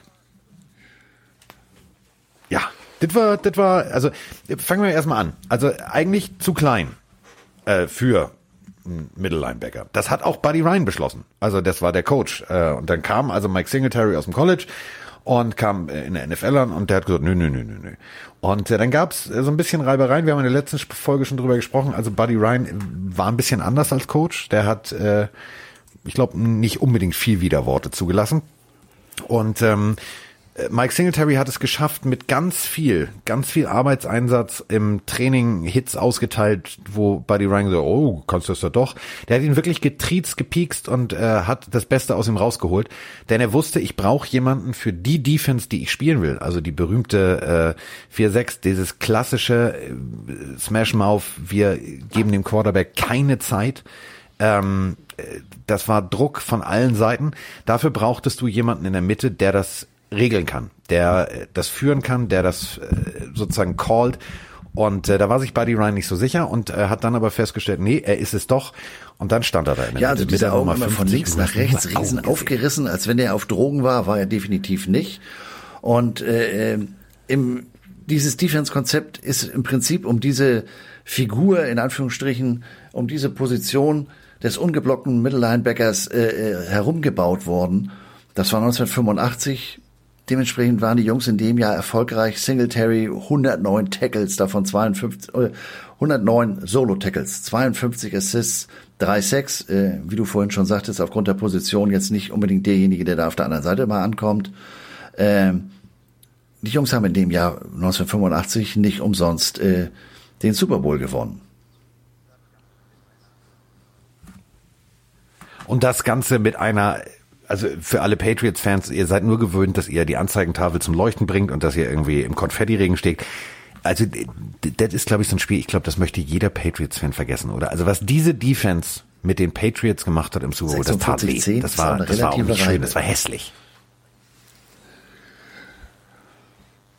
Also, Kann man mal so deutlich so sagen. Und wenn dann zum Beispiel William the Fridge Perry, also William der Kühlschrank Perry und äh, wer amerikanische Kühlschränke kennt, die sind nicht, das ist jetzt kein kein Minibar-Kühlschrank. Ähm, da sind zwei Türen dran. Der Typ hatte die äh, Körpermaße eines Kühlschranks, äh, selbst der, also äh, Nose Tackle kriegt einen Ball äh, als Offenspieler und rammt den einfach mal als Fullback direkt in die Goal-Line ähm, und kommt hinten in der Endzone wieder raus. Also das war schon extrem sehenswert. Also das, was die, was die Bears damals hingelegt haben und die hatten, und das ist jetzt nicht despektierlich gemeint, also die hatten zwar einen sehr netten und auch witzigen Quarterback mit Jim McMahon, aber das war jetzt nicht die geilste Katze und der beste Arm, den es damals gab und trotzdem Ja, aber McMahon hatte das 46-10 geilste Super Bowl Stirnband. zu gewinnen, muss man auch erstmal schaffen. Ja, das stimmt. Der, so ein, also stellt euch einfach vor, der Typ, mehr 80er Jahre Pornodarsteller geht nicht. Also verspiegelte Sonnenbrille, aber so eine, so eine Ray Berry, die man irgendwo in Mallorca bei Helmut am Strand kaufen kann. Ähm, und dazu Ja, so ein und weißes Stirnband. ähm, also so ein Schweißband. von Adidas, also auch etwas, ähm, eine Marke, die von der NFL äh, äh, nicht gesponsert wurde, an- umgekehrt, die kein Ausrüster der NFL war. Das heißt, das Ding, damit hat er immer für Rabatz gesorgt. Ähm, die Jungs waren generell da sehr äh, pornomäßig drauf, dank ihres, ihres Quarterbacks. Äh, googelt mal Super Bowl Shuffle.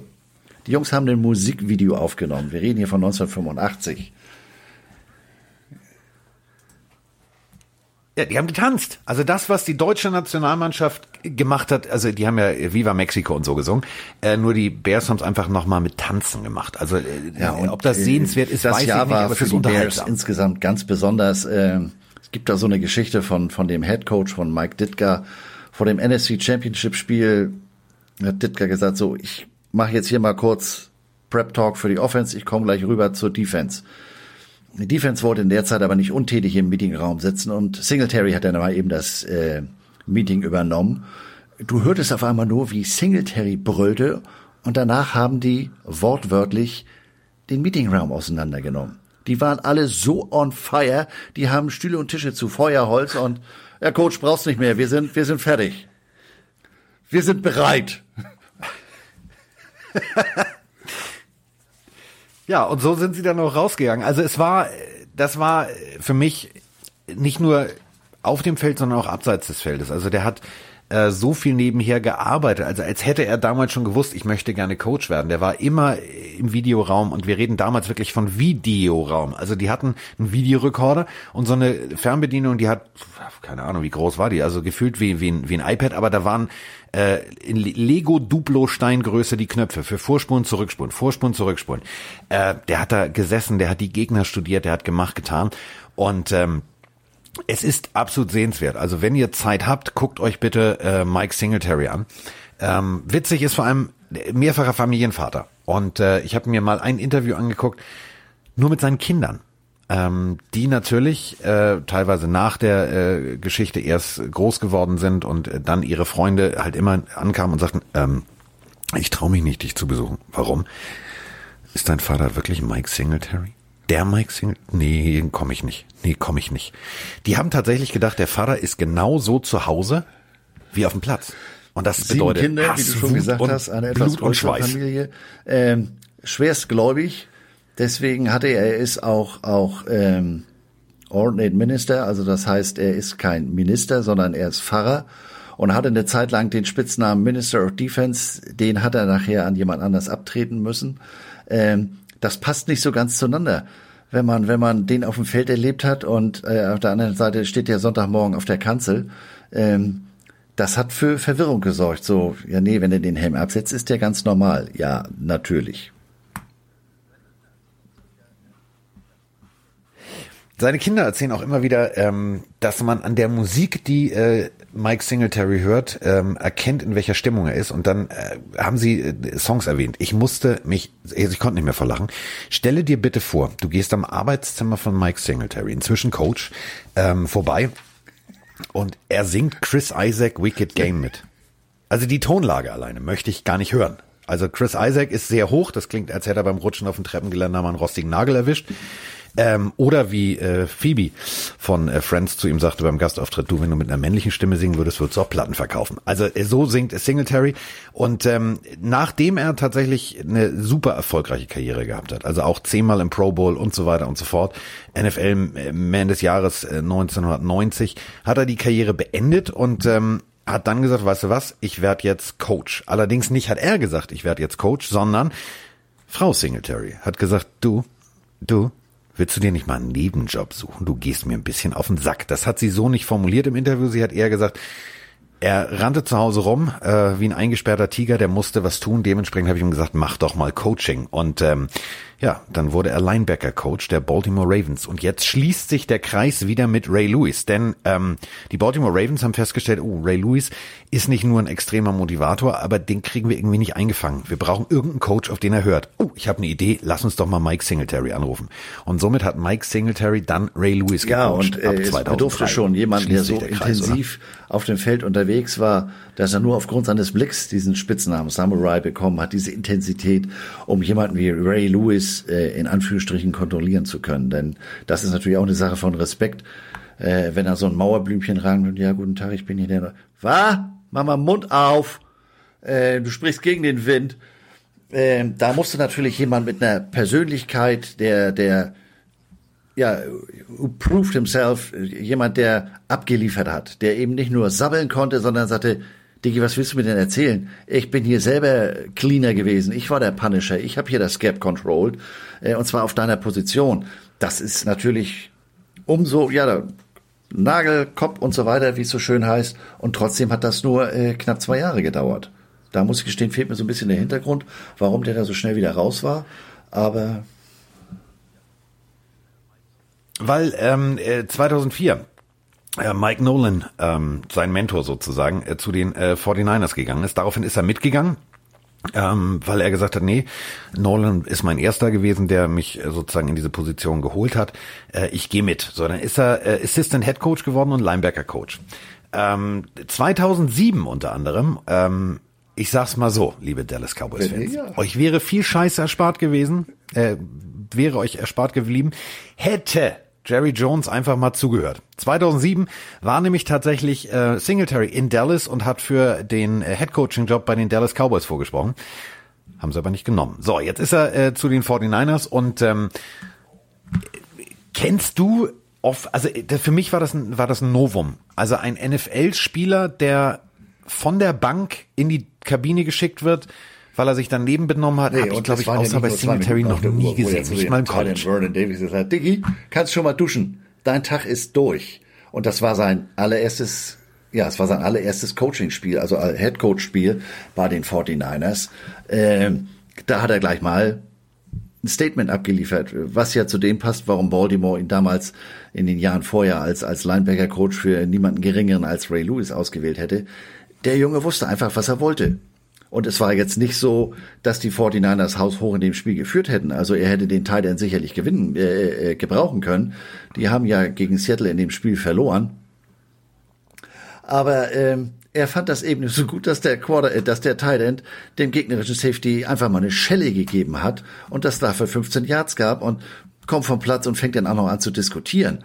Ähm, das war wahrscheinlich das kleinere Übel, dass er ihn duschen geschickt hat und Singletary hat gedacht, wenn ich ihm jetzt eine Bunkerschelle verpasse, dann ist meine Karriere ja auch ganz schnell vorbei. Also der Junge soll noch mal einer sagen, man hat sich, man muss, kann sich nicht im Griff haben.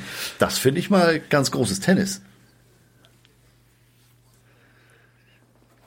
Hat ihn direkt duschen geschickt und ähm, hat dann in der Pressekonferenz gesagt, uh, I want winners. I want people that want to win. Can't coach this guy. Can't work this guy. Can't play with this guy. Da sind Sätze gefallen. Dagegen ist die berühmte äh, Wasserlauben-Strunzflasche leer Interview von Trabatoni. Dagegen ist das ein Kindergeburtstag. Ähm, Vernon Davis hat es allerdings sehr sportlich genommen und sagt heute noch, das war das Beste, was ihm passieren konnte, denn ähm, der hatte die Füßchen nicht mehr am Boden. Also der hat ein bisschen die Bodenhaftung verloren und danach komplett wieder eingefangen. Und äh, Vernon Davis letztes Jahr noch gespielt. Also hat er alles richtig gemacht. Ähm, alles richtig gemacht haben auch, glaube ich, wir. Wir sind uns jetzt, glaube ich, gleich einig, wer jetzt gleich kommen wird. Ähm, ich werde jetzt mal kurz Roman zu Wort kommen lassen. Vielleicht liegen wir richtig, vielleicht haben wir auch irgendjemanden vergessen. Also ich meine, Roman hat hier alles gegeben und hat uns eine äh, episch lange Sprachnachricht. Also ich drücke jetzt einfach mal drauf. Ich glaube, wir haben jetzt eine Minute. Hallo liebe Fans der Pille für den Mann Podcast, hier ist Roman Motzkus und ich darf jetzt auch mal meine drei Top-Linebacker benennen. Ja, das ist gar nicht so einfach, weil es gibt so viele so gute Jungs und ähm, ich habe lange nachgedacht und bin dann ein bisschen in die Historie gegangen und ähm, habe keinen der top aktuellen Linebacker da gefunden, weil die sind einfach in der Geschichte der NFL noch nicht ganz so weit, wo man auf das Ende der Karriere gucken kann. Deswegen an Platz drei, also auf Platz drei. Chicago Bears 1965 bis 1973. Dick Butkus, achtmal All-Pro, achtmal Pro Bowler, zweimal Defense Player des Jahres. Er ist in der Hall of Fame von 1978 schon gewählt worden und ist natürlich auch im Top 100 Team der NFL. Und es gibt einen ganz besonderen Grund, warum in der beste Linebacker in der Highschool in den USA mit der Dick Butkus Trophäe bezeichnet wurde, weil der Mann hat wirklich die Position des Linebackers revolutioniert. Der hat mal wirklich ein großes Stoppschild in der Mitte gesetzt. Da musste erst mal jemand an ihm vorbeikommen. Dementsprechend, der war überall, gerade was das Laufspiel anging, hat der aufgeräumt wie kaum ein anderer vor seiner Zeit. Deswegen an Position 3 von den Chicago Bears, Dick Butkus. Auf der Position 2 ein ganz ähnlicher Typ. Ähm, könnt ihr euch vielleicht noch dran erinnern? Hat gar nicht so, äh, ist gar nicht so lange her, dass er aufgehört hat zu spielen. Von den Baltimore Ravens von 1996 bis 2012 gespielt. Ray Lewis, der Mann, der auch gegen das Laufspiel und vor allen Dingen aber auch gegen die gesamte Offense des Gegners wirklich überragend gespielt hat. Zehnmal war er im All-Pro-Team, 13 Mal Pro-Bowler, hat äh, zweimal den Super Bowl gewonnen, war sogar einmal MVP im Super Bowl 35, äh, zweimal Defense-Spieler des Jahres, ist natürlich auch in der Hall of Fame, allerdings erst 2018 gewählt worden, weil das müssen ja fünf Jahre nach Karriereende vergehen, bevor man da reingewählt werden kann. Und der Typ hat wirklich auch äh, keine Gefangenen gemacht auf dem Feld. Ähm, war immer hart zum Gegner und hart zu sich selber und hat auch die meisten Pro Bowl, also hat den Rekord für die meisten Pro Bowl Auswahlen eines Mittellinebackers, nämlich 13 Stück, sagte ich ja schon. Und äh, naja, das ist äh, schon wirklich beeindruckend, wie Ray Lewis eine gesamte Defense auch geformt hat. Da waren ja die Super Bowl Defense der Baltimore Ravens 2002 war äh, wirklich äh, sein Jahr, wo er richtig zugeschlagen hat und äh, dementsprechend auch immer ein emotionaler Leader, deswegen ein verdienter zweiter Platz. Ja, so, aber bevor jetzt Platz eins kommt, äh, stellst du auch gerade fest, äh, sehr ähnlich unserem, aber irgendwie Ja, nicht ganz. Also vorhin Ray sagte, Lewis hätte ich jetzt ähm, nicht auf zwei haben ja in diesen, diesen Ranglisten, da steht er wirklich an zwei. Ähm, ich sehe Singletary noch vor, vor Lewis. Ähm, aber grundsätzlich, ich gucke hier gerade, während äh, Roman zu uns gesprochen hat, habe ich hier noch mal so auf meine Zettel geguckt. Wir haben alles richtig gemacht, weil auch der, der jetzt gleich kommt, jeder einzelne von denen, die wir hier etwas ausführlicher behandelt haben, das sind alles Hall of Famer. Also können wir ja nicht so ganz verkehrt gelegen haben. Kommen wir jetzt zu dem Mann, äh, ich werde natürlich Romans Ende äh, nachher auch noch vorspielen, aber äh, es ist eigentlich klar, was jetzt kommt. Und das meine ich echt ernst. Also es gibt eigentlich nur einen, der jetzt noch kommen könnte. Und deswegen äh, sage ich jetzt, Heddergott würde es sagen, ich sage es und Roman wird es bestimmt auch sagen. Die Rede ist natürlich ganz klar von LT. Ja, also es Lawrence kann nur einen geben und Taylor. damit ist jetzt hier nicht der Olle Highlander gemeint, sondern das ist für mich der Inbegriff des, des Linebackers. Nicht nur, weil das so zu einem Zeitpunkt war, wo wir beiden äh, in Anführungsstrichen aktiv angefangen haben, äh, äh, das Ganze zu verfolgen. Der Typ ist in jeglicher Hinsicht Legende auf und abseits des Feldes. Ein, ein unglaubliches Talent äh, in North Carolina. Man, äh, erst war man sich nicht sicher, was was spielt er denn? Also am College äh, Nose Tackle gespielt, Defensive End gespielt, äh, Linebacker gespielt, alles gespielt und dann haben sie gesagt, jetzt haben wir die passende Position für dich und dann ging sie los die wilde Fahrt. Ähm, die Draft stand an 1981 und ähm, Lawrence Taylor hat nicht mitbekommen, dass er gedraftet wurde, weil Lawrence Taylor zum Kühlschrank gegangen ist, um sich eine Dose Bier zu holen. Der erste Pick war durch. Er hat gesagt, ja, okay, also ich dachte, vielleicht gehe ich als erster weg, haben viele gemockt, aber nee, okay. Ähm, und die Giants hatte er ehrlich gesagt gar nicht auf der Uhr. Die waren äh, an Stelle zwei und wer an Stelle zwei ist, ist da nicht ohne Grund. Also die waren zu dem Zeitpunkt echt scheiße. Und ähm, dann ist er bei den äh, bei den Giants gelandet und äh, ab dem Moment ging es los. Ähm, ich würde gerne ein Zitat bringen von äh, Coach Belichick, also Bill Belichick, der berühmte Bill Belichick.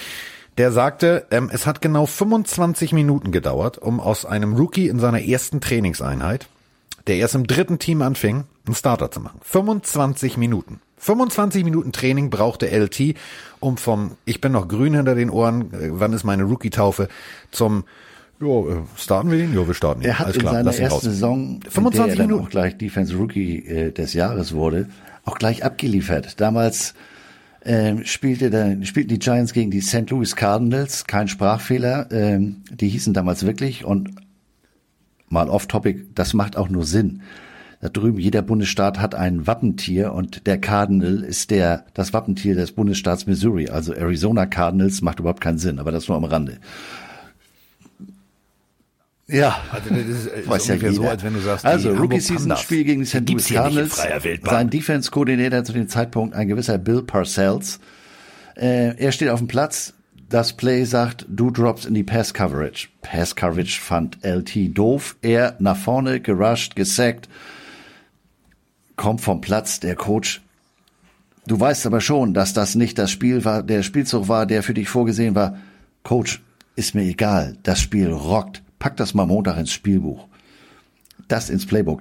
Das muss man als Rookie auch erstmal bringen. Da muss man auch so ein bisschen davon überzeugt sein, ähm, was man kann. Das hat er ja auch, ähm, Stichwort Bier Kühlschrank, äh, von Anfang an ganz klar kommuniziert. Er ist zeitlebens riesengroßer Cowboys-Fan gewesen. So ist er auch zu seiner Rückennummer äh, gekommen, der 56. Das war ein Cowboy-Spieler, den er vergöttert hat. Und er landet bei den Giants. Aber gut, auf dem Platz zählt, hat er gesagt, und hat einen Blinker links gesetzt.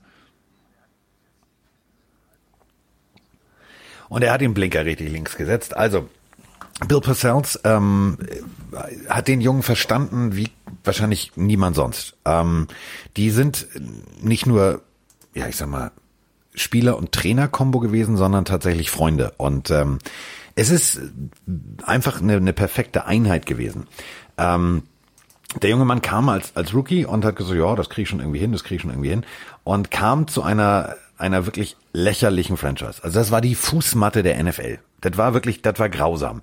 Und ähm, nur durch seinen Einfluss, ähm, und das sagen noch heute sämtliche Teamkollegen, sind sie besser geworden. Ähm, der Junge hat gepöbelt wie ein Rohrspatz. Also wenn ihr NFL Rocks hört, da sind ein paar Sachen mit Beep unterlegt. Also ähm, LT hat's ganz treffend selber formuliert. Er hat in einem Interview mal gesagt, vor laufender Kamera, ähm, wenn er irgendwann mal Großvater ist und er sitzt da wie Papa Schlumpf mit einem grauen Bart und seine Enkel kommen zu ihm und sagen, Opa, Opa, kannst du uns mal von LT erzählen? Wie war die Zeit?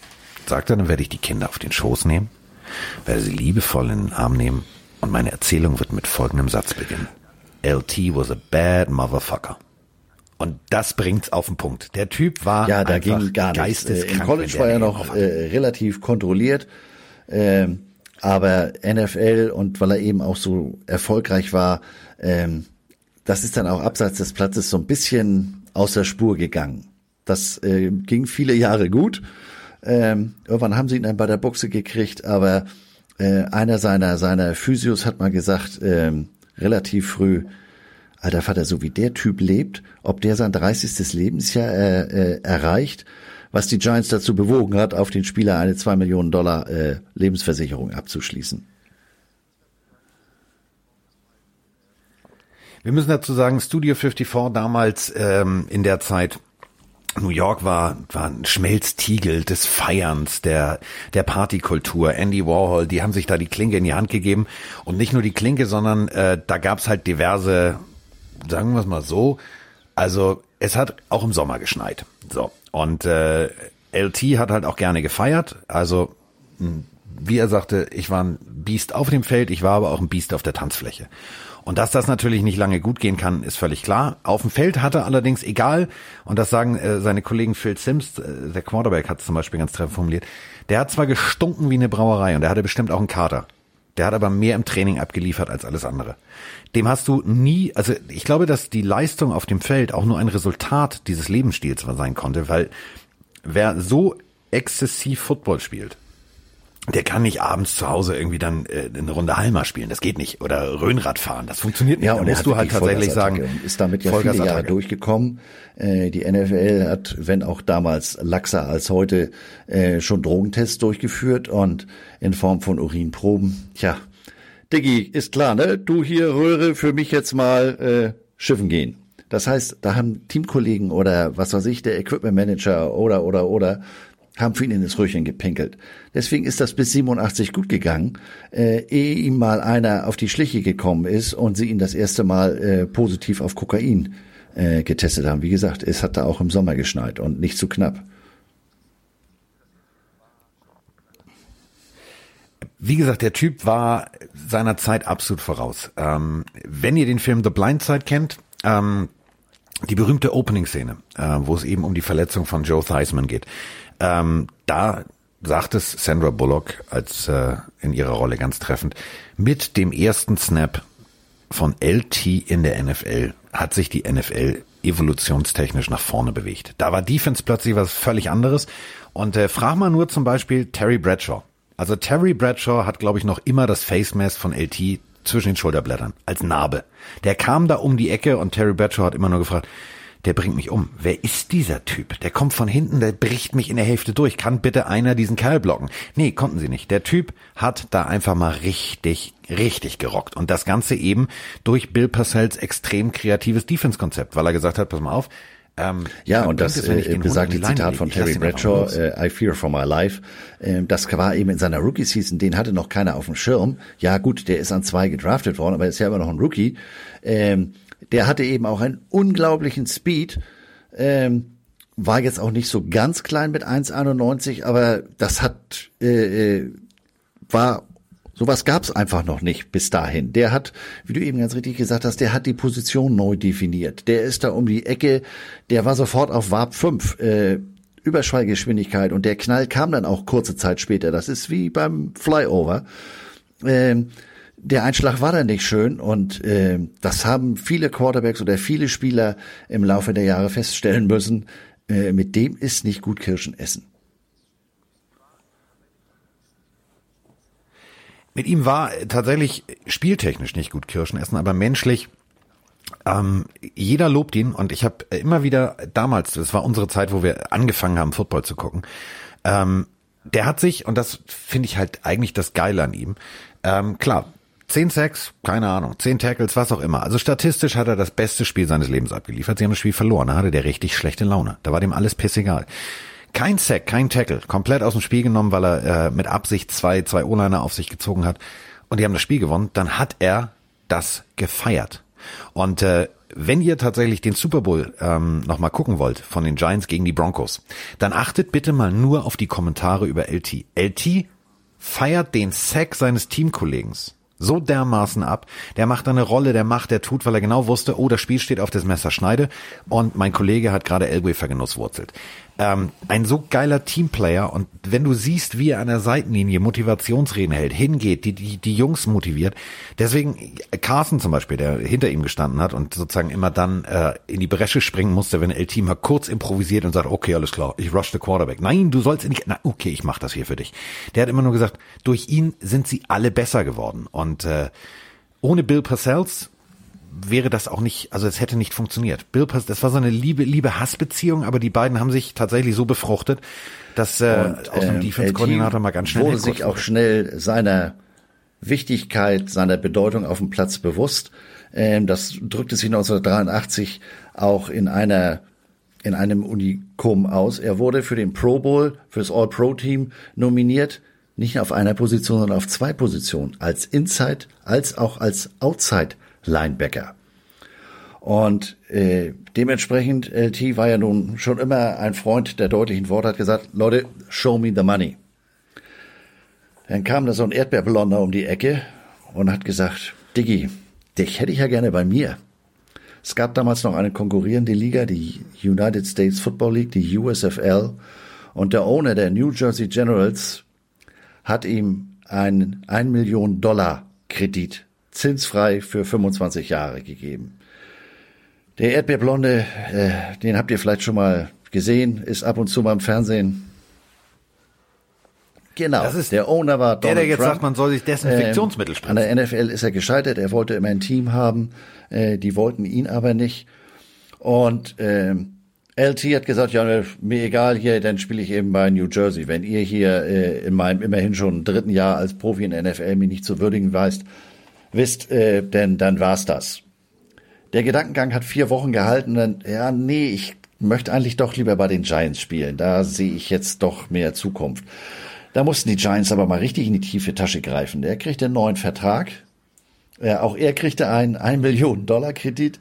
Äh, und die Giants mussten, da zeigte sich, dass äh, äh, Nummer 45 da schon immer ein bisschen äh, was von, von Geschäften verstand, ob redlich oder nicht, ist jetzt was anderes. Aber die Giants haben dem über fünf Jahre 750.000 äh, Dollar äh, äh, zurückgezahlt, dafür, dass er die Rechte, die er ja eigentlich nie so richtig hatte, ähm, wieder freigegeben hat.